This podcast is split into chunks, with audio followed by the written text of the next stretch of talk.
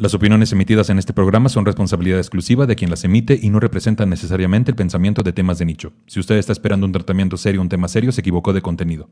Ya se le dijo, ya se le avisó, ya se le hizo el comentario. Bienvenidos Jesse Loops y Oscar Pérez. Porque Mi papá trabajaba en el IMSS y pues para hacer los trámites de la pensión y esos desmadres, pues sí, te tardan como año y medio. Y fue así como que, no manches, ¿de qué voy a comer en año y medio? O sea, neta, no he acabado, no he acabado la escuela. ¿Cómo te Yo, nunca toqué el tema en, en mi casa, era como es un secreto de familia, no vamos a hablar de la adopción, eh, tú eres parte de la familia, pero yo no lo sabía, ¿sabes? Yo me entero hasta los ocho años.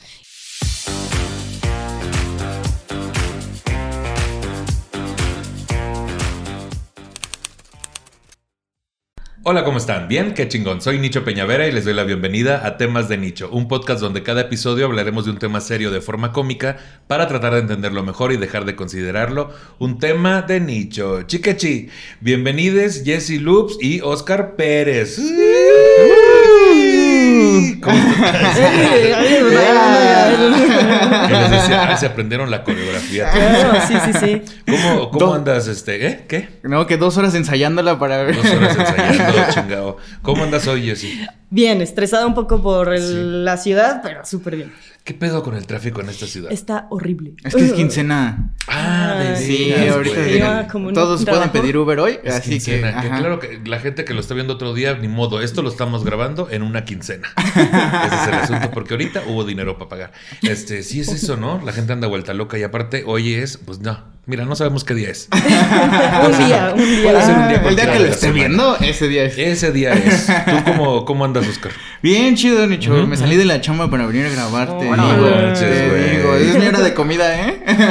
Puta, pues espero que te den tres horas, porque si no ya te la pelaste. No es cierto. Porque si no, ya no es tu chamba. Ya vas a tener que Sí, buscar otra fue. chamba. Chale. Pues chingón. Pues miren, tengo aquí a dos personas que hacen comedia actualmente. Oscar, que es de Casa Peñavera. Y Jessy, ¿tú con quién estudiaste? Pues ya llevo varios, pero empecé con Villa. Villita. Mm, con Oscar. Saludos, Villita. Mira, todavía hay alumnos de Villa. Existen. Todavía todavía. existen. Sí, de, de- de muchos sí hay gente que ahí sigue. Está bien. Y ¿no? que presume ser de Villita. No, y eso sobre todo, qué valor. Bien, de admiración. No, no es cierto, no es cierto. Ah, saludos, gustó, Villita. Saludos, Villita. Así ya te decía, ya págame. Oh, que la chingada. Este, pues hoy vamos a hablar de la orfandad. La orfandad es como ser el protagonista de una película de Marvel o de DC, pero sin la capa y sin los poderes. Es como jugar en modo difícil en el videojuego de la vida. Te quita un corazón, pero tienes que seguir jugando con todo lo demás que te queda y enfrentar los obstáculos con valentía y determinación. Los niños y jóvenes que experimentan la orfandad pueden enfrentar desafíos emocionales, financieros y sociales significativos y en la mayoría de los casos requieren apoyo adicional para superar esta situación. Entonces, de eso no, vamos a no, hablar, no, ¿no? Ahora dijeron, "Uh, no mames, estoy bien jodido. Ah, no voy a llorar. Pero yo ni me sentía tan mal, la verdad. Ah, yo venía ¿Qué? bien. Yo venía bien, yo venía contento. ¿Cómo, ¿Cómo ha sido esto? ¿Les hace sentido este tema en sus vidas? Sí. Ay, sí, vamos a voy a empezar. eh, que apriete el botón más rápido. Yo mis traumas, sacando mis Sí, traumas por desde 10 el puntos. sí. ¿Les hace sentido? Sí. Sí. Me, me encanta como la comparación que hacen con los eh, superhéroes de Marvel, porque sí. Sí. es cierto, ¿no? O sea, antes de empezar yo en la comedia decía como, de, ¿de qué voy a hablar? Pero sí es cierto, muchos de los personajes de Marvel son huérfanos. Sí. Este, igual y conmigo es un poco diferente en cuanto a lo económico, porque yo fui huérfana, pues, bebé. Sí. ¿Sabes? Yo quedé huérfana de chiquilla, eh, digo, por decisión de mis padres biológicos. Sí. Soy adoptada, entonces pues para mí creo que eso sí ha dejado como una huella en mi, en mi vida personal, emocional más que nada, Sí. por, por esa parte de sentir como esa separación tan fuerte que tuve desde chiquita. Sí. Entonces pues al final la gente dice como, bueno, fue de chiquita, ahorita No se enteró. No, ajá, no se enteró, no, no te acuerdas de nada y es como, pues tal vez yo como recuerdos no, pero mis emociones sí están ahí como pues, súper latentes de, de esta separación y de esta orfandad y de este sentirme sola. Sí, no manches. Sí, porque es verdad, o sea, mm, la gente dirá, ay, como cuando dicen, opérala de bebé, ojalá y se enferme de bebé para que no se acuerde y no lo sufra. Pero pues algo se queda ahí, ¿no? Alguna chingadera. Sí, no. ¿Y tú, Oscar? Pues yo la neta fue cuando mis, mi, yo, mi mamá se murió cuando yo tenía 15 años, Ajá. se murió de cáncer. Y pues obviamente me tocó como este paso de, pues mi mamá me lavaba hasta los calzones, ¿no? y pues fue aprender ahora a andar en transporte público, aprender a hacer cosas del hogar, ayudarle. Mi papá estaba enfermo cuando mi mamá se murió, Sí. se lo dializaban. Y pues ahora todo el compromiso de cuidar a mi jefe pues cayó en mí. Y, pues imagínate, yo morro y ni a los hospitales podía entrar y yo ahí atrás de mi papá en el hospital. Con los papeles y todo el pedo Ajá, para sí, ingresarlo. está, era bien cabrón. Y por ejemplo ahorita con, con mi papá se murió hace cuatro años. Ujú. Y pues sí me tocó ahora, como dices, esa parte como financiera y así, pues para acabar la escuela. O porque mi papá trabajaba en el IMSS y pues para hacer los trámites de la pensión y esos desmadres, pues sí, te tardan como año y medio. Y fue así como que, no manches, ¿de qué voy a comer en año y medio? O sea, neta, no he acabado, no he acabado la escuela. Y pues ahí como que rascándole entre todos mis tíos así de, pues tío, oye, ahora tendrás tres mil pesos que me ofreces para vivir este mes y así me la ahí un chingo de tiempo. Sí, Y no, la neta sí... sí es complicado. Pues Sí. a mí me tocó también este que mi papá falleciera cuando yo tenía treinta y tantos y aprender a caminar y todo eso fue difícil. este, hacer mi propio, hacerme un huevito, no te creas. Pues, no, eso sí es un pedo. A mí me pasó, pues... ¿El eh, huevito? Ah, No, no, no. Pues bueno, más o menos. Porque igual, pues empecé a vivir solo. Sí. Y ahora ese pedo de administrar hasta tu comida y que ahora, pues, ah, que ching su madre el huevo y me fui a comprar una gordita. Sí. Y ya cuando ves la poca comida que tenías ya se echó a perder en el refri. O sea, así fue como desde ahí. Que se te juntó con este asunto de que muchos viven de, de una adultez forzada, ¿no? Este, Ajá. ser Sí. adulto muy joven y empezar también. Se cruzaron las dos cosas, ¿no? Sí, sí, muy cabrón. Muy cabrón. Pues justo, vamos a hablar de qué es la orfandad. Es una situación en la que el niño, niña o joven o niña, ay sí, ya, yo soy Sí. muy inclusivos, pierde a uno de- o ambos padres. La pérdida de un padre puede ser causada por diversas circunstancias, como la muerte, el abandono o la separación. La orfandad puede tener un gran impacto en la vida de los niños y jóvenes, ya que los padres son los principales cuidadores y proveedores de amor, apoyo y estabilidad en la vida del niño. Se considera huérfano aquel que está descuidado, abandonado y que no puede valerse por sí mismo para remediar su abandono o falta de compañía y cariño. En el uso común, un huérfano no tiene ningún padre sobreviviente que lo cuide. Sin embargo, el Fondo de las Naciones Unidas para la Infancia, UNICEF, el Programa Conjunto de las Naciones Unidas sobre el VIH y el SIDA, ONUCIDA, y otros grupos etiquetan a cualquier niño que ha perdido a uno de sus padres como huérfano cuál sea la situación, ¿no? Entonces, a ti te pasó a los cinco meses. ¿Cuándo Al- te, ¿cuándo te enteraste? ah, sí, sea, cierto. A los cinco día, meses te adoptaron. A los cinco meses es cuando me adoptan, pero, o sea, yo apenas me estoy enterando de estas historias en mi vida. O Sí, sea, exacto. ¿Cómo te yo, nunca toqué el tema en, en mi casa, era como es un secreto de familia, no vamos a hablar de la adopción, eh, tú eres parte de la familia, pero yo no lo sabía. ¿sabes? Yo me entero hasta los ocho años y me entero porque mis papás daban testimonios dentro de la casa cuna en donde me adoptaron, que está así ahí cerquita por el Ajá. Foro Shakespeare. Ahí, ahí me entero, porque íbamos a regalar juguetes Sí. y en una de esas así jugando con los niños de la casa cuna, una niña, mis papás pudieron tener hijos después, obviamente blancos, ojo verde, súper diferentes a mí, y yo era la única que no entendía qué pedo con todo lo que estaba pasando. Y una niña jugando nos dijo, ¿son hermanos? Contestamos que sí, y nos dijo, ¿y quién es el adoptado? Puta, para mí fue como Oh. súper fuerte escuchar en primera la palabra Ujú. de otra persona que estaba dentro de la casa cuna y me volteó a ver y me dijo, tú, ¿por qué eres más morena que tus hermanos? Mocos. No, para mí fue Oh, Pinche huerca, sí. No, Oye, sí. préstame las cinco minutos. Y yo así de, por por eso menos- nunca la adoptaron a esa Digo, niña. Por lo menos a mí me A adoptaron. ¿Dónde está mi chancla? ¿Dónde Era la- Ratatouille. No, es que qué pedo con la pinche niña cruel, güey. Sí, fue un trauma para mí el entender. el- y, y aparte, cuando me entero, pues voy llorando y, y les digo, pues, ¿qué es eso, no? ¿Y quiénes son mis papás verdaderos? ¿Y qué pasó? Y no hubo respuestas nunca. Siempre Sí. fue un tema cerrado. Fue como, bueno, ya lo sabes, ahora no lo puedes hablar con nadie. Entonces, para mí fue el, "Ugh, este, no conozco a nadie. Este, hasta hace poco tuve contacto con mi monjita, bueno, la monjita que me dio, que hizo todo mi proceso y le pregunté, ¿no? Ah, yo quiero tener una monjita. mi, es- monjita de cabecera. Sí. Tienes tu monjita de cabeza. sí, y le pregunté, oye, pues me gustaría saber más de mi, de mi historia. Y ya fue cuando me dicen, mira, a ti te nací un 24 de diciembre, me dice, a ti te entregan el Órale. 25. Este, ahí mismo las monjitas me llevaron a, pon- a, pues sí, a ponerme nombre para registrarme. Me ponen María de Jesús. Y me ponen sus apellidos. Muy de Sí, monjitas. muy de monjitas. sí. Ay, ¿qué nombre? ¿Nació el 24? Ay, que Sí, se llame claro. Jesús. María de Jesús. Antes no te pusieron pesebre, porque imagínate feo. Sí, claro. Estrella de. O sea, ay, al, sí. me- al menos Belén, Elefante de ¿sabes? Rey Belén Mago. hubiera sido Belén. más chido. Ajá, sí. Belén es un bonito nombre. Sí. María de Jesús, Marichuy, y ya de bueno. y me registran y me dice la monjita, pues es que tuviste un proceso en el que, pues al final sí conocimos al, o sea, sí conocían a mi madre biológica y a mi abuela, que fue la que me entregó. Este, y pues fueron cinco meses estando, pues, sola. ¿no? Sí, claro. Porque pues al final son muchos niños en los, los que estaban en el cunero, Sí. en la casa cuna, pues no te dan atención, no Ujú. tienes ese cariño, ¿no? Que al final a veces decimos como, ay, no importa, no, no tuvo cariño de chiquita, se lo das más grande. No inventes, tiene una repercusión emocional el sentirte solo en un lugar donde hay más niños, nadie te... eh, después hice varios este, trabajos sociales y me di cuenta de cómo trataban a los niños en casas cunas y decía, Claro. qué horrible. Lloran, Sí. no los puedes cargar, este, no Sí. les puedes dar ese afecto que al final todos necesitamos como seres Sí. humanos, el cariño de la, de la madre o algún contacto físico. Sí, o sea, pues calificación dos estrellas. Dos así te- estrellas. Sí, o sea, porque es que ¿cómo puede ser un trato personalizado cuando hay tantos infantes ahí que necesitan un trato especializado, o sea, personal?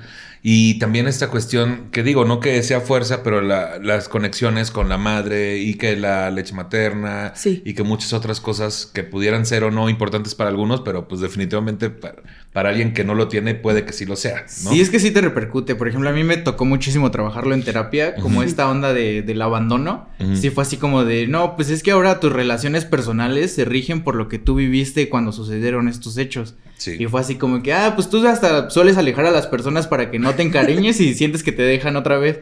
Y es así, oye, no. Suéltame. Sí, Ah, Sí, tengo que hacerle una llamada a mi mamá para que me confiese, ¿no es cierto? Sí. Soy- soy- ¿Dejas saco mi ouija? Sí, no soy idéntico a mi papá, pero cagado, güey. Si no, pues sí tendría dudas. Pero este, no, sí, es como chingado. Aparte, también la, la, el, este suceso de, en tu caso, de enterarte. O sea, es como que todo lo que conocías o estaba estable, de repente no lo está. No, y llega un, un tema de identidad, Mm. de quién soy entonces, Oh. qué Aparte soy entonces. chiquita. Ajá, es como soy lo que soy porque porque por quienes me criaron o soy lo que o quién soy. O es mi ADN, ajá. o es la cuestión biológica. Exactamente. Mi personalidad en qué está basada. Sí, empiezan muchas dudas Sí. seguramente. Pero, o sea, Sí. cuando te dijiste, cuando tú le contestaste a esa morra, ¿tú ya te como te sospechabas algo? O como que te habías Fíjate dado así no, como, pero o sea, sé que estabas muy niña, pero pues a lo mejor dices, ah, puede Tuve ser. varios lapsos en los que yo lloraba en el baño. O sea, yo lloraba en el baño porque decía, quiero ser bonita. O sea, yo tengo un tema muy cabrón de que la gente me dice, como, es que estás guapa, no sé qué. Yo no me lo creo, porque yo toda mi vida crecí con gente blanca, guapa, ojo verde. Entonces, yo para mí, mi estereotipo era, eso es guapo. Wow. Eso es lo que es bonito, porque yo veía a mi familia y decía, wow, ellos son lo máximo, son guapos porque son blancos, ojo verde. Entonces yo lloraba mucho en el baño y le pedía a Diosito en ese entonces, decía como Diosito, por favor, hazme blanca Como mi familia, quiero ser guapa como mi, como mi familia. O sea, si tuve un tema, y, y a- y actualmente lo estoy trabajando, un tema de identidad muy fuerte, que la gente me ve y me dice, ay, no es cierto, eres súper segura porque en el escenario te ves así y hablas de estos temas, pero por abajo es Mm, como, no sí. sabes lo que estoy trabajando. Todos estamos bien rotos en Sí. ese sentido, ¿no? Sí, Todos sí, sí, es como algo que define a un comediante, está roto por dentro. Algo Sí, trae sí, sí. ahí que necesita eso. Y pues tú ya no pediste nada porque naciste güero y de ojos de color. Ah, sí, mira, uno que es privilegiado y así como, yo pude haber sido tu hermano adoptado. Sí. sí, fíjate qué padre. Ajá. Pues, mira, hablando de estadísticas, justo en México más de un millón de niños y niñas han perdido el cuidado de sus padres. Factores como violencia intrafamiliar y de género, desnutrición, pobreza, explotación sexual, comercial, narcotráfico, consumo de drogas, migraciones, entre otros, exponen a los niños y a sus familias a una situación de mayor vulnerabilidad. Se estima que más de 29 mil niños, niñas y adolescentes viven en orfanatos o albergues y cerca de 5 millones de niños mexicanos están en riesgo de perder el cuidado de sus familiares por causas como pobreza, adicciones, violencia intrafamiliar y procesos judiciales.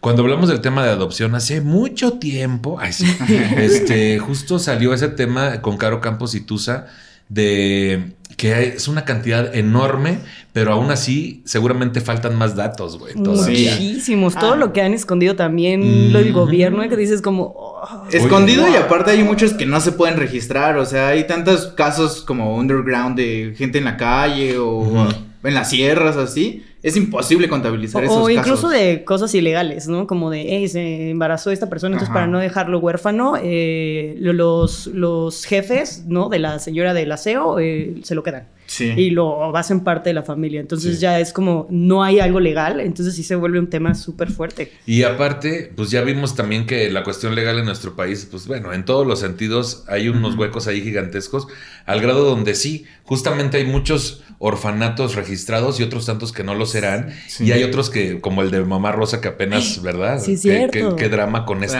ex, güey, de muchísima gente que estaba viviendo ahí, algunos ni eran huérfanos, otros sí, ya ella los hacía huérfanos. Ah, ya, ya sé y cuál, de los cuál, tenían cuál condiciones súper Horrible, súper horribles. deplorable, sí, claro. Sí, sí, sí. Yo, yo recuerdo nada más cuando yo estaba en la primaria que íbamos de repente que al ejército de salvación y había personas ahí que estaban dejadas porque los papás no los podían cuidar y otros porque sí realmente no tenían papás, pero también ir a algún orfanato y recuerdo mucho que la sensación era bastante incómoda. Bastante incómoda porque ves el típico vasito de plástico, el platito de plástico, ves mucha onda como de mucha este, austeridad. Sí. Porque mí- es mucha gente, ¿no? Mí- ajá, justo a mí me tocó hacer como un servicio social, bueno, como que más bien mi propio servicio social, porque a mí me gusta ir a las casas hogares y ver cómo está todo el tema, ¿no? Entonces, una vez fui a uno y justo de esa violen de la violencia intrafamiliar hay muchos niños que están huérfanos por violencia intrafamiliar o porque tienen algún familiar en la cárcel o en algún proceso judicial muy fuerte que que lo ves como externo y dices, no puedo creer que esto esté sucediendo. Llegaban los niños y mira, eh, y una marca de golpes de, de que dices, esto Sí. en mi privilegio, no lo veo, y te decían como de, es que mi papá se enojó y me pegó con un cable y yo así. A la madre. Y, y justo ese tipo de cosas, ¿no? Que no tampoco reciben una, un apoyo emocional porque no lo hay, no hay, no hay ese interés en que los, los niños que están en esa situación de orfandad eh, lo puedan trabajar, porque es como de, son niños, no, no se van a acordar. Y es Mm, como, no no. es cierto. Sí, hasta que sean adultos, hacerse cargo de sí mismos en cuanto a su apoyo emocional o ir a terapia, cosas así. Si es que tienen el alcance de, de ese privilegio también. Sí. Pero mientras tanto, todo es como que la vida siga corriendo, ¿no? Son niños y así les tocó y ni modo. Es como.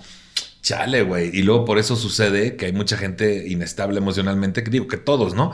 Pero, pero eso lleva a otros problemas, ¿no? O sea, ¿tú crees que si a ti no te hubiera tocado esta adopción temprana, tu vida sería diferente? Creo que sí, creo que sí hubiera sido muy, ju- justo quiero trabajar como en mis multiversos de qué hubiera pasado con Ándale. Marichuy. Sí. ¿Quién hubiera sido esa Marichuy que no la hubieran adoptado o que la hubieran adoptado ya más grande o que jamás hubiera sido adoptada y se- creo que hubiera sido monja, ¿sabes? O Oye, sí, es- como la alternativa. Mira este rompope que te traje. De Sí, sí. de- O hubiera sido esa niña que recibía a las niñas y ¿quién es la adoptada? Así, hubiera sido esa. Sí, no, pero qué fuerte. Sí. Tú en Sí. tu caso, güey, obviamente si has pensado en qué pasaría si este, estuvieran mis padres todavía y todo Sí, ese pex. y, y más me pasa con mi mamá, o sea, como Ujú. todavía tengo como muchas dudas así de, pues obviamente cuando pasó lo de mi mamá, si era el adolescente, pues castroso y así. Uy, qué bueno que se te quitó. Uy.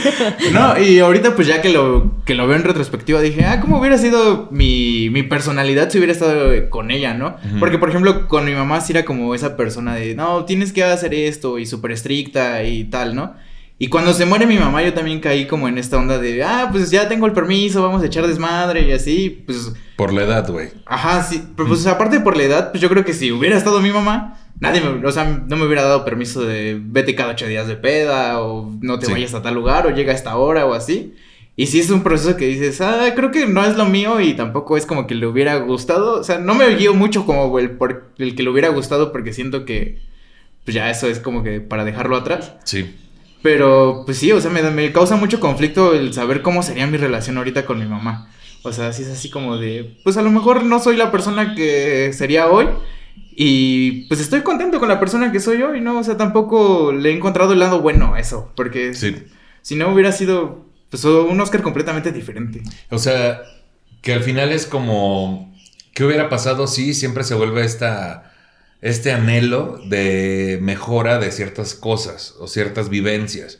Pero justo uno, supongo a la larga entiendes que las vivencias que tuviste son las que necesitabas. Sí, claro. Sí. Y ¿sabes qué? De, de tu, de tu testimonio, creo que lo más fuerte es justo como, como, ok, muchas veces pensamos desde nuestro enojo de, ay, ojalá no estuviera mi papá o mi mamá, Mm. como en Jimmy Neutron, ¿no? Que se van, así ubican la película, que se que raptan los aliens a los papás y el primer día como, uh, sí, somos rebeldes, podemos hacer lo que quieran. Y de repente pasa el tiempo y te das cuenta, y creo que es un golpe de madurez a los 15 años, decir como, wait a minute, eh, espera un momento, tengo que crecer y tengo que hacerme responsable de mí con las cosas que antes no me gustaban de alguien Ajá. y ahora lo tengo que hacer por mí. O sea, creo sí. que sí es un golpe súper fuerte de, de madurez.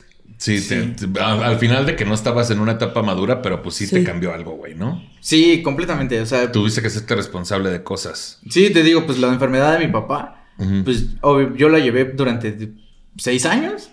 Y sí fue así como de, pues yo tengo que llevarlo al doctor. Si se pone mal de la diálisis, la infec- las infecciones, estar en el hospital internado un mes o así, pues me la aventaba yo solo porque tengo un hermano, pero mi hermano vive en Cancún. Sí. Y pues obviamente pues ya la responsabilidad caía solamente en mí. Y fue así como que... Pero sabes, ahorita eso que comentabas de... De, de no, pues es que cómo se atreven a, a pelear con sus papás o así, yo tampoco lo juzgo, o sea, yo creo que Sí. aún así yo que ya lo viví así de no tener a mis papás y no, no, yo ya los cuidaría mucho y así. Somos seres humanos y al final del día pues Ah, claro. aún así lo vas a tener y vas a seguir peleando y aún así te hubieran dicho, no, es que valóralos que porque cuando no estén, eso no existe, o sea, nadie aprende en zapatos ajenos. Bien o sea. dicen que el, que el hubiera no existe, güey. Y sí, nadie, nadie puede comparar su vida con la de alguien más. Sí, no. Porque es, es, el, es el principal como hoyo negro en el que caemos de yo lo haría mejor, ¿no? Ajá. Está, está muy locochón. Ay, muy locochón. Que la gente dice que cuando digo locochón es porque no sé qué decir, pero es que yo soy de los noventas. Eres muy locochón. Soy muy locochón, soy de los ochentas. Entonces yo cuando yo tenía 10 años, pues estaba en los noventas y era muy locochón. Pues bueno, justo hablando ahora de lo- un tema muy específico que son los huérfanos de pandemia. Que eso acaba de pasar, Sí. güey, ¿no? Eh, No sé si ya pasó, creo que no ha terminado de pasar. La cantidad de niños huérfanos en el país por la pandemia es un tema grave. Para tener una idea del problema, desde inicios de la pandemia y hasta el mes de abril del 2021 se habían estimado aproximadamente 244.500 niños, niñas y adolescentes en México quienes habrían perdido a sus cuidadores primarios o secundarios. Esto de acuerdo al estudio de la orfandad ocasionada por la pandemia elaborado por el Instituto Belisario Domínguez del Senado. En el mismo sentido, el análisis estimaba en el mes de septiembre que por cada 100 muertes por COVID-19, aproximadamente 90 menores de edad perdían a uno o ambos de sus cuidadores primarios o secundarios, lo cual plantea un escenario preocupante, estimando la duplicación de esta cifra actualmente, pensando en la situación de orfandad que se presenta y enfrentará nuestro país este año. Así, miles de niños, niñas y adolescentes amanecen el día de hoy vulnerables, ya que perdieron a sus cuidadores primarios o secundarios o quedaron sin espacio para vivir y sin refugio o núcleo familiar. Que pudiera tenerles una mano, ¿no? Tenderles una mano. Tenerles no. Fíjate, no, tenerles no. Oh, se escucha muy feo. Tenderles eso. una mano, no, No, ya así no. no se dice, tenderles, tenderles una mano, ¿no? La situación es grave. México sufre un problema serio en torno a la orfandad infar- infantil. ¿Infartil? No. Eso es cuando un niño se infarta, ¿no? Que dices, "Ay, Ay. me duele el pecho, mamá. Es el otro. Así te decía. Acá dice que en torno a la orf- orfandad infantil, que lo posiciona en el tercer lugar, solo por debajo de la India y Brasil, de conformidad al estudio del Instituto Belisario Domínguez en el 2021. Entonces, Wow. pues sí, mucha gente falleció. Y luego pensaban, como que al principio de la pandemia decían, ah, es que solo gente mayor fallece. Sí. No. Pero no, muchísima gente joven. O sea, yo hay, hay personas de las que yo apenas me voy enterando. Y son personas de mi edad o más chicos o más chicas. Eh, ¿Cómo ven esta parte? ¿Ustedes cuál es su, su sensación? Porque de repente ustedes ya es algo que pudieron de cierta manera contener, Sí. ed- educarse, analizarse, atenderse. Pero pues hay un montón de huercos y conociendo, sobre todo tú que has visto estos lugares, no sé si tú has tenido oportunidad de ir. No, la verdad, creo que me falta como un poco de valor para entrar a un lugar ¿Sí? así. Como ¿Por qué, que. güey? A ver. Pues no sé, o sea. Pues sí, como que me considero cobarde en cuanto a ese corazón, así de, pues no sé qué, qué voy a ver y a lo mejor digo algo que no está bien o pues mi experiencia no va por ahí y a lo mejor causa un daño más del que podría ayudar. Sí. Pues prefiero como que pues guardarme así como de... ah. Sí, pero te entiendo. Pero pues a lo, a lo mejor lo haría, ah, pues no sé, como, pues vamos a hacer una donación, va chido. Pero pues así como de ir a ayudar a los niños, así, pues la verdad no, no, no me siento tan fuerte como para ir y convivir con esas, esas personas que tienen esas experiencias Sí, tan te- fuertes. Te, te entiendo. Sí, porque a mí me pasó, güey, cuando estaba en la prepa que ir a, a los, a los orfanatos o a los asilos, que como parte de programas que tienen las escuelas, ¿no? Y si no fuera porque fue a la fuerza o obligatorio, no hubiera ido. Ya estando ahí, sí hay una cuestión que te golpea el corazón, güey. Sí. O sea, te, te rompe de cierta manera, pero también te hace valorar un chingo lo que tienes. Pero justo no sabes qué te vas a topar. En, en tu caso, que fue alguien que te dijo, mira, me golpearon. Sí. Y que lo está diciendo desde su inocencia. sí. Pues eso es como, o sea, ¿cómo, cómo te repones algo así? Sí, ¿no? Y aparte también entender que eran, o sea, chavitos agresivos. O sea, su forma de cariño También. era, te estoy golpeando porque así aprendí que era el amor en mi casa. Entonces, eso es lo que conozco de lo que es el amor. Y te golpeo o te abrazo muy fuerte o te aprieto porque para mí eso es el único contacto físico que he te tenido. muerdo. Exacto. Ajá. Y era, era muy difícil porque pues al final también lo ves como alguien que tiene otro tipo de vida. Y entras a un lugar y dices, ay, mm, pinche niño malcriado, ¿no? O sea, güey, ¿qué te Sí, si lo pasa, ves no? desde si lo ves desde fuera, como, güey, yo no vuelvo a ir. Pero ya entendiendo la historia, eh, porque a mí me gustaba mucho hablar, una amiga llevaba ese, este centro y hablaba con ella y le decía, oye, ¿qué, qué pasó con, con su historia? Y me contaba. Y yo decía como, es que ahora entiendo por qué... ¿Por qué reaccionan así los niños? ¿Por qué Sí. son así los niños? Ay, qué fuerte. A mí, a mí Sí. cuando me llevaban también al ejército de salvación, o es más, en el salón nosotros, como yo estuve en una primaria federal, este, no sé si solo sea para escuelas federales, que hay compañeritos del ejército de salvación. Entonces, en mi salón había un pelado de 16 años, güey. ¿No? Y, y este pelado, pues era agresivo. Y yo, yo estaba en cuarto de primaria. ¿Qué edad te gusta que tiene uno ahí? ¿9, 10 años? Sí. Ajá. Y pues estás con un pelado de 16 años. Eh, la otra también es que, por ejemplo, a mí me tocó, o sea, yo nunca he sido peleonero. Bueno, sí soy muy hocicón, te decía. Pero peleonero no.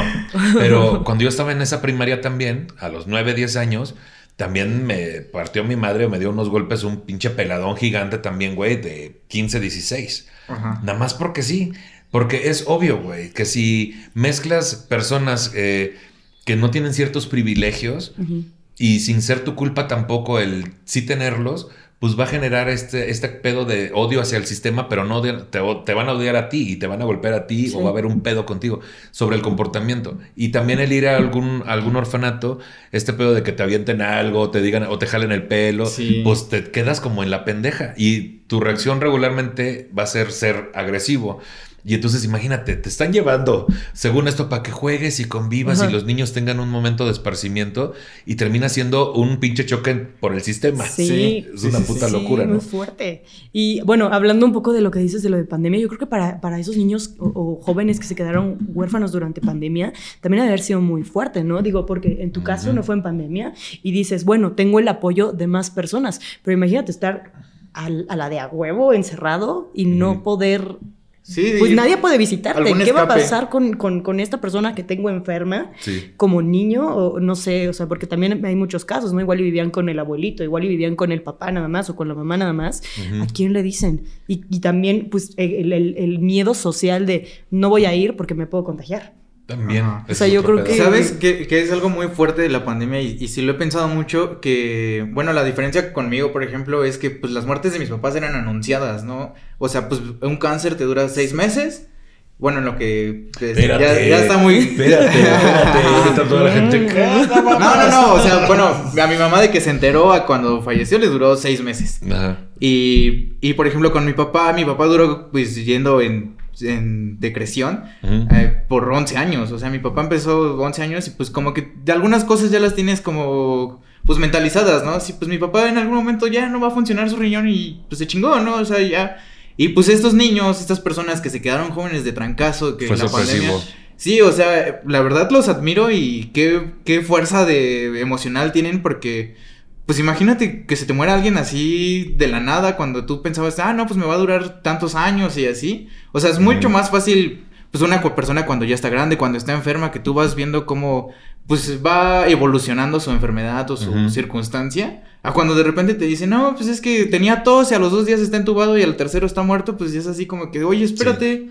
Y que yo creo que digamos que no hay una mejor forma de ser huérfano. ¿sabes? O sea, de que, a ver, ¿qué, ¿cuál sería la menos eh, que, que, te afecte menos? ¿Porque te abandonaron o por muerte o por violencia? ¿Sabes? O sea, como que no hay una mejor forma de ser huérfano, pero nos topamos con lo de siempre. O sea, ya está la situación. Ya está la situación, está fuera de nuestras manos y el gobierno no puede controlarlo ni, ni tiene mucha intención a veces, ¿no?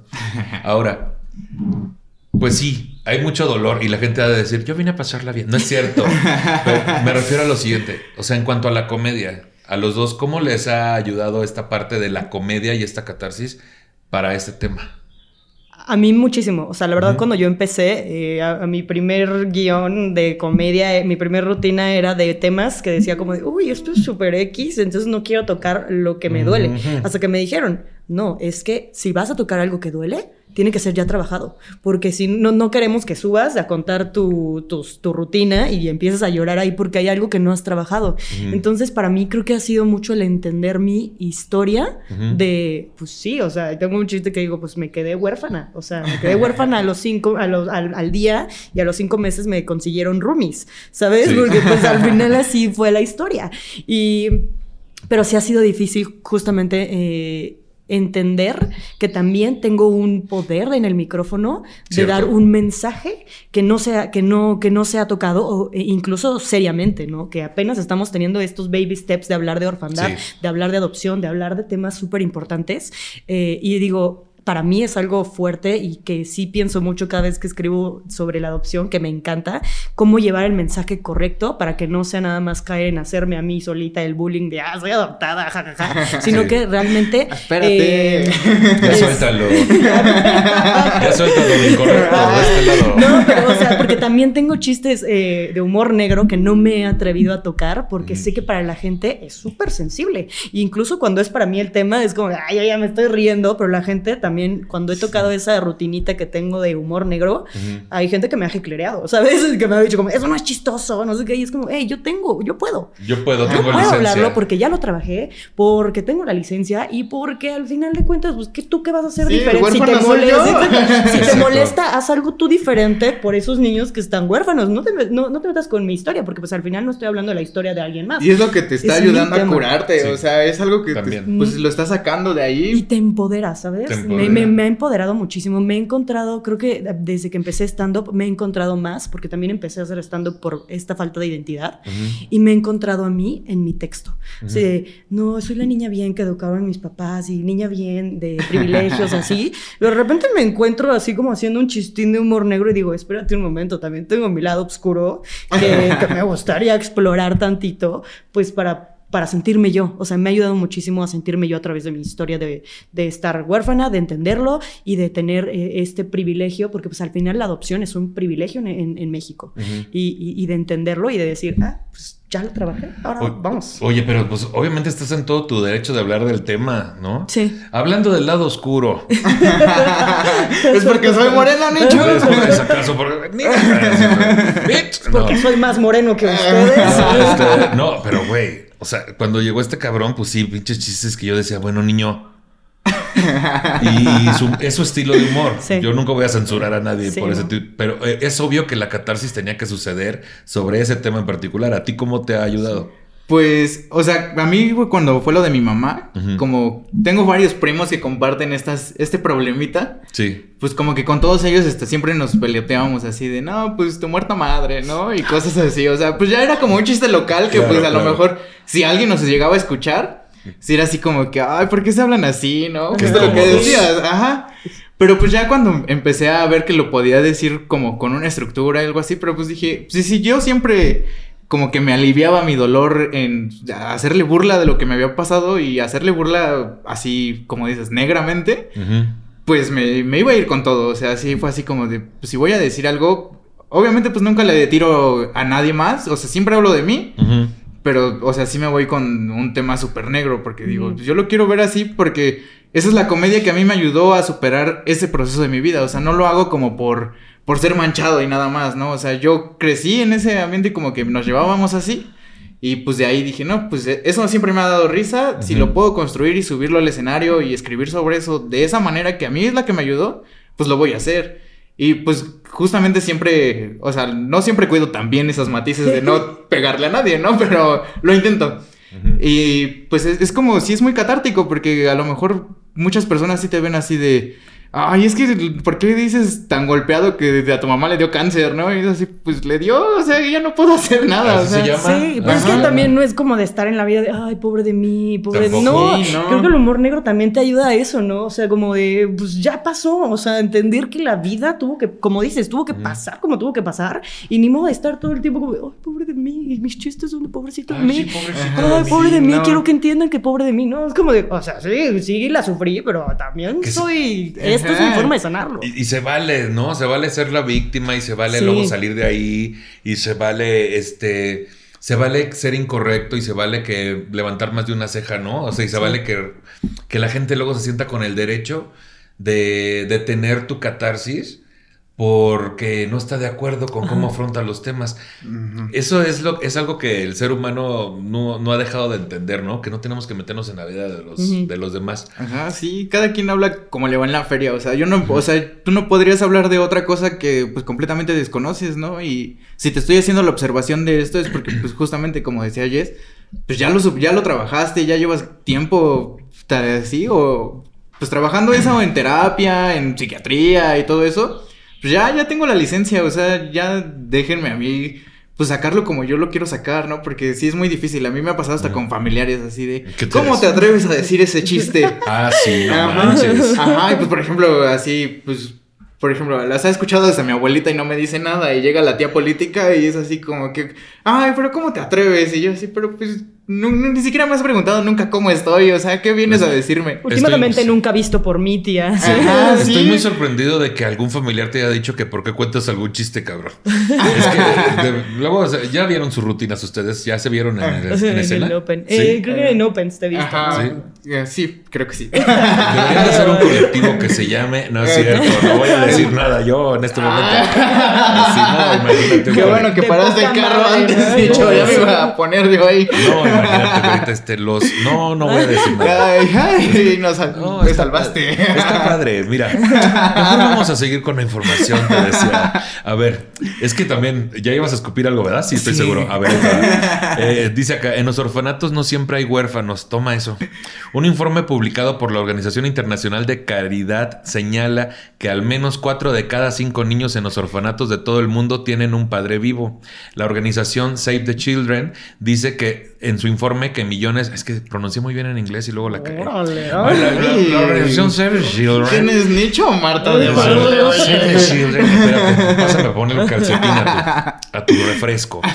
Bueno, la organización Save the Children dice en su informe que. En su informe no, me lleva la chingada otra vez. La organización Save the Children, que significa en español salven a los chamacos, dice en su informe que millones de niños son puestos en riesgo al ser dejados en instituciones donde pueden ser víctimas de abuso sexual, tráfico de personas y golpizas. Save the Children agrega que se debería in- invertir recursos en proyectos que apoyen a las familias para que puedan cuidar a sus niños. Pues sí, es un sueño guajiro. Si en otros Sí. países no se puede, imagínate aquí, güey. El informe señala que los orfanatos en algunos países se han convertido en grandes negocios, recibiendo frecuentemente importantes incentivos financieros de gobiernos o donantes bien intencionados.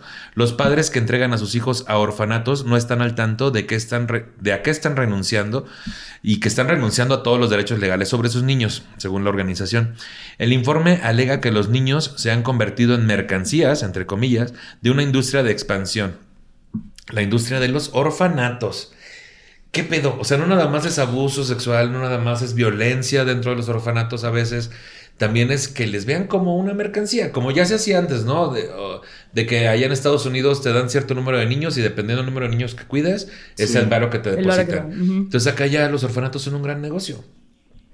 Sí son. Sí. Sí, Sí, son. sí, son, ¿no? Eh, bueno, estoy muy metida dentro de todo esto de adopción y todo esto, y apenas están trayendo a México o están implementando lo de lo que hacen en Estados Unidos, ¿no? De no tenerlos en un orfanato, sino mandarlos a casas Sí. con familias para que mientras están en el proceso de adopción, este, estén viviendo como con una familia para Ujú. que sepan y sea más fácil la adaptación cuando Sí. son adoptados, porque pues Sí. es muy difícil ya cuando los adoptas grandes, eh, pues imagínate, tantos años viviendo en un orfanato orfanato en la que nadie te pela, en la que, pues, si estás bien, si estás mal, eres como una vaca. Una, una vaca número 5, esos son los niños en un orfanato, son, están contados. Y, y que vivan todo este tipo de violencias, de abusos y que justamente no haya una eh, política o una sí, Legislación. legislación correcta eh, y los tengan ahí hasta pues, quién sabe cuándo, porque no hay un derecho, no, hay, no tienen derechos, o sea, son una vaca, una res más que tienen un número y que si bien les va, son adoptados y si no, híjole. Y luego no se y no se hablan de los temas justo de abuso, ¿no? O muy difícilmente, a veces llegamos a escuchar de que, no, pues que en esta casa, que en este orfanato se eh, pasó es- esta situación, o que estas monjas hicieron esto con los niños, o que los padrecitos se aprovecharon de huérfanos sordomudos, ¿no? Y es como... Hijos de su pinche madre. No, sí, eso está bien ¿viste esa turbio, No voy a monjas hacer ningún también chiste de eso, qué poca madre. Sí, sí, sí. Pero es que bien dices, o sea, hace rato decías que a la sociedad no, es un tema que no se habla, o no, no se habla mucho o lo suficiente para presionar justamente a que la legislación se haga cargo. Sí. Y luego son las iniciativas privadas las que se meten o personas que quieren simplemente ayudar. Pero. Y a la sociedad en general no le interesa hasta que sale un bombazo de noticia como el de Mamá Rosa, donde hay mucho morbo, ¿no? Y mucha Y, política, mucha y- política. Y quieres ver videos de cómo vivían. Y quieres escuchar testimonios de, los que le- de lo que les, les hacían a estos muchachos y muchachas. Hasta ahí hay un interés. Y luego otra vez, bueno, sigamos con la vida. No existen los huérfanos. O el sea, interés de, ay, ya es Navidad, ¿qué vamos a recolectar? Ándale. Ah, Ajá, colchas, sí. porque les hacen falta colchas a los niños, juguetes, Sí, porque, no tienen por- juguetes. Porque eso van a comer todo el año, Sí, colchas. colchas, nos gustan las Ay, no colchas. tienen y juguetes. Los, y los, sí, se los el- juguetes. y se vuelve como el pinche chiste este de Bill Clinton de este, que llega a África y dice Nintendo para todos, señor, no han comido. Pues hasta que no coman no hay Nintendo. O sea, también, es que es el mismo Sí. pedo, es ridículo, Sí, güey. la neta, sí. Juguetes y colchas para una escasez de alimentación, educación, atención emocional durante toda la Y vida médica, de estas personas. Y o sea, médica, puta. Sí, Y por lo médico. ¿Qué Sí, de- hasta de educación, o sea, ¿cuántos mal educados hay en, lo, en bueno, cuando son niños? Pues también no les dan esa educación que en una No, escuela te dan. Sí, en una escuela primaria pública, como están los niños, ahora imagínate. Oye, suéltame. no, yo también soy de escuela pública, pero... No te estoy creyendo nada. Ah, mira, No, soy sí, bien blanco yo. O sea, sí, no, sí, te entiendo, güey. O sea, si así que hay ciertos privilegios para nosotros, eh, pasa de todo, güey. Imagínate en este lugar, no me quiero imaginar. O sea, dejas de atender ciertas prioridades para irte a la ínfima, que sería la alimentación, pero dejas de atender la cuestión médica, la emocional queda como por último, como que primero va la de eh, alimentación, vestimenta y escuela, ¿no? O sea, esa. Y ya después. ¿Tú crees que alguien, ay, pásale, mijito, ¿cómo se sintió esta semana? Pues no, eso no, No. sucede, güey. Y por eso la gente crece sintiéndose tan sola y tan desatendida. Y a veces, pues desde esa frustración es obvio que toman acciones, porque hay un cierto repudio hacia la sociedad. Y tampoco hay conciencia de la gente que lleva a estos lugares de decir, oye, eh, bueno, hizo esto en la escuela, se portó mal, porque al final son niños. O Ajá. jóvenes o adolescentes que son, están viviendo su etapa conforme les tocó, pero llegas y te van a castigar. ¿Por qué? Porque hiciste mal. En vez de eh, preguntarte justo cómo estás, Sí. ¿por qué hiciste eso? ¿No? Como algo más de privilegio que tenemos en nuestras casas de, a ver, no te voy a castigar, pero cuéntame qué pasó, por qué hiciste esto. Como más de reflexionar ciertas actitudes, ¿no? Ahí es como de, ok, el- Sí, te castigo. portaste mal, castigo. Y, Una chinga. y- ajá, Sí. exacto. Les, les han de meter unas buenas chingas. Qué horror. Sí. Usted disculpe, pero es que la verdad es esa, ¿no? Día Mundial de los Huérfanos. ¡Sí! Eso. Ay, Ustedes que están- Hay un día. ¿Eh? Y ahorita les ponía gorritos. A ver, y es una piñata. Ay, si te decía, ¿dónde están los papás? No es cierto. Es que no seas así tampoco. Ouijas para todos. Sí, ¿a qué pasan los papás a la foto? No, el ya, payaso del más. evento. ¿ Quién traiga a su mamá primero? Traiga a su mamá, porque, Oye, qué pinche crueldad. Pero sí, lo he escuchado tantas veces. El primero que venga corriendo con su mamá y Oscar así sentado. Con mi cajita de mi urna, eh. Así, aquí está. Ay, se cayó. Ay, Ay, bueno, ya, ni. Ahora mi mamá es confeti. Así, Oscar, mi mamá es confeti. güey. No, va. Mi mamá trae confeti ahora. Sí, no ma- Qué feo, güey. Pues bueno, cada segundo lunes de noviembre se conmemora el día Tu mamá es confeti. Cada segundo lunes de noviembre se conmemora el Día Mundial de los Huérfanos, una efeméride muy significativa que destaca el panorama actual de millones de niños en situación de orfandad, con la finalidad de sensibilizar y concientizar a la población mundial acerca de esta realidad social. ¿Cómo se originó el Día Mundial de los Huérfanos? La creación de esta efeméride ha sido por iniciativa de la Fundación Estrellas de Star Foundation, con la finalidad de concientizar acerca de la difícil situación de los niños huérfanos y desplazados en todo el mundo. ¿Cómo se celebra este Día Mundial? En la celebración del Día Mundial de los Huérfanos se llevan a cabo eventos y actividades benéficas en varios países para la recaudación de fondos destinados a orfanatos y otras instancias vinculadas con niños en situación de orfandad a nivel mundial. Por otra parte, edificaciones y lugares públicos iluminan sus fachadas de color púrpura en solidaridad con los huérfanos de todo el mundo. Yo por eso. Ah, es que yo soy muy. sí. yo sé muchas cosas. Ya venías preparado, Nicho. Yo venía muy preparadísimo. Yo siempre estoy muy preparadísimo. ¿Sabían del Día Mundial de los No. huérfanos? ¿No? Yo una vez lo, lo leí, pero para escribir un chiste, pero pues ya vi que. Ah, te estaba- valió madre. O sea, todo, todo para tu beneficio, que tu mamá ya trae confeti. Qué, qué horrible. Pero pues el chiste no vio la luz porque obviamente incorrecto. Como tu mamá. No es cierto. ya, no, es una mentira. Eso es No, una- fíjate que en la vitrina donde está sí le pega un Sí, poco le la. Sí ve la luz. Ajá, sí, seguido. Por ejemplo, güey. Yo de repente hago algún chiste sobre mi papá y lo, en el escenario y lo que pienso es que papá se está riendo de eso. Ajá, sí, justamente. Tú, o sea, tú conociendo a tu mamá, o sea, ¿cómo es ese de mi mamá no lo sé. O sea, porque igual cuando eh, pasó esta etapa, como que yo no estaba con esto de la comedia y no veía tantos Claro. programas de comedia. O sea, era como del niño de, ah, empezó Guerra de Chistes, vete a la recámara porque lo vamos a ver. Eso me pasaba. Pero con mi papá sí, de hecho mi papá, como que de ahí siento que viene como esta onda de ser cómico. Porque mi papá sí era así de, ah, pues, este, el chiste de las comidas familiares y esto. Y pues siento así como que mi papá estaría así de, ah, no mames, qué cagado, la neta sí se rifó en mi Y, chiste. y él hacía chistes también sobre lo de tu mamá y todo eso. Ajá, sí, mi, Sí. a- mi papá te digo que tenía una enfermedad y de, del riñón. Y sobre salió- eso hacía Y le chistes. salió una bolita aquí de ácido úrico y decía, ah, pues cuelga aquí tu sombrero o así Sí, ponía claro. Ajá. Sí, totalmente, güey. O sea, yo también viene por lado de papá y mamá, los dos. Este papá que ya, que ya falleció, pero él, eh, justo este asunto, toda la familia, un tío también cuando lo fui a ver a un hospital y estaba conectado, pues, una sonda para la alimentación y que el oxígeno y que cuanta madre y... Y cuando lo fui a ver, me dijo, no, mijo, tengo hasta internet, me dijo. O sea, ese tipo de ondas, güey, que así somos como mexicanos y Sí. también es una de nuestras principales máscaras, la comedia. Y aunque no nos dedicamos a esto o no nos dediquemos a esto, la gente está acostumbrada a resolver o a, a- a bajarle un poquito de tensión a los problemas, ¿no? Sí. Sí, también, mi papá tenía un chiste así, cuando se quedó viudo, entró a Tinder y estas ondas. Ahora. Y sí fue así de, pues traía su, su catéter de la diálisis y decía, ah, ya traigo dos mangueras, por eso tengo muchos match. Y yo así, viene, ya ves No, de dónde pues, viene el inconveniente. que sí, ¿no? es eso. No, eso. ¿Sabes? No te daba permiso y te decía, ve y pregúntale a tu mamá. Entonces, Ajá, sí, sí, lo que que- diga tu mamá. Y yo así, vale, madre, otra vez. También en tu familia sentiste esta vibración ¿De qué? Del humor. del humor.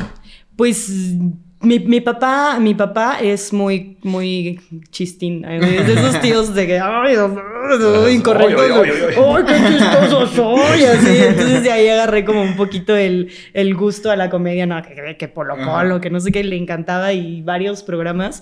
Pero eh, son más este, educados, ¿no? Son muy panistas, este, entonces muy de religión. Entonces sí, como que esos chistines de tío incómodo, pero Claro. ajá. Este, y ahora que yo empecé a hacer la comedia y, y- él nunca me ha visto, mi mamá sí se enojó, fue mi primer heckler cuando fui de adopción.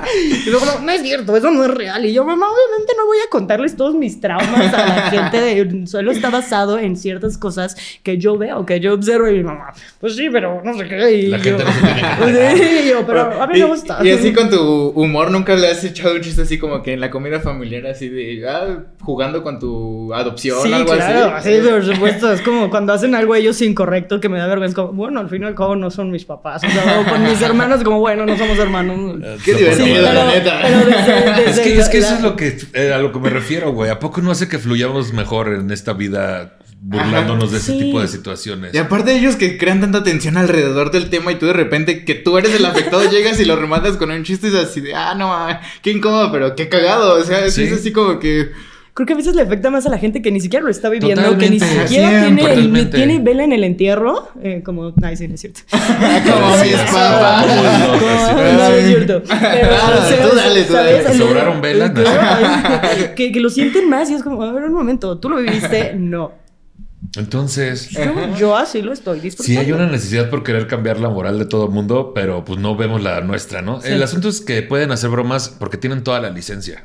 Toda la licencia al respecto. Yo no, pero pues ya soy culero nada más. Una disculpa, ¿eh? Bueno, ah, vamos a hablar de superhéroes huérfanos para terminar. Uy. La huerfanidad, ahí sí.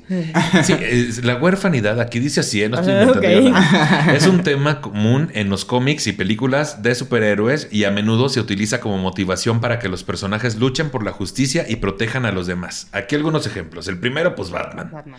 El alter ego de Bruce Wayne es huérfano desde que sus padres fueron asesinados cuando era niño. A pesar de ese trágico acontecimiento, Bruce se convierte en Batman para luchar contra el crimen y proteger a Ciudad Gótica. Es que lo dije en español porque aquí me pusieron Gotham City. ¿No? Spider-Man. Peter Parker se quedó huérfano cuando sus padres murieron en un accidente de avión. Ah, eso yo no lo sabía, fíjate. Después su tío Ben y su tía May se convirtieron en sus tutores legales. O sea, sí sabía eh, que eran sus tíos, pero no cómo habían muerto sus papás. Sí. Eso yo no, yo tampoco lo sabía. ¿No sabías? Yo, sí, ¿eh? Sí sabías. Uh, Uh, pues no que investigas. Ah. Ay, perdón, es que Mira. no tenía chiste. huérfano. No Aún no chistes. escribo un chiste sobre Spider-Man. De Batman sí tengo, pero... Ahora se, ahora se van a pelear los chistes de estos. Sí, al rato los dos con la misma rutina. Bueno, Superman, el superhéroe más icónico de todos los tiempos, también es huérfano. Su planeta natal, Krypton, explotó poco después de que su padre lo enviara a la Tierra para salvarlo. Cuando llega a la Tierra es adoptado por los Kent. Daredevil. Matt Murdock perdió la vista cuando era niño en un accidente de tráfico que también mató a su padre Jack. Y The Flash, Barry Allen se queda huérfano después de que su madre es asesinada y su padre condenado injustamente por el crimen. Ah, también tengo a Robin y a Black Widow. Ah, fíjate, el Robin, el alter ego de Robin es huérfano desde sus padres. No, por eso así no va. Fíjate, Sí, la baticueva se llama DIF aquí en México. ¿Cómo? La Diff, baticu- La baticueva se llama sí. Ay, vamos a la baticueva a dejar unos juguetes. ¿Cómo? Al DIF, te estoy diciendo cómo son llevados. El alter ego de Robin es huérfano desde que sus padres murieron en un accidente de trapecio. Después de ese trágico acontecimiento, Robin es adoptado por Batman. Uy.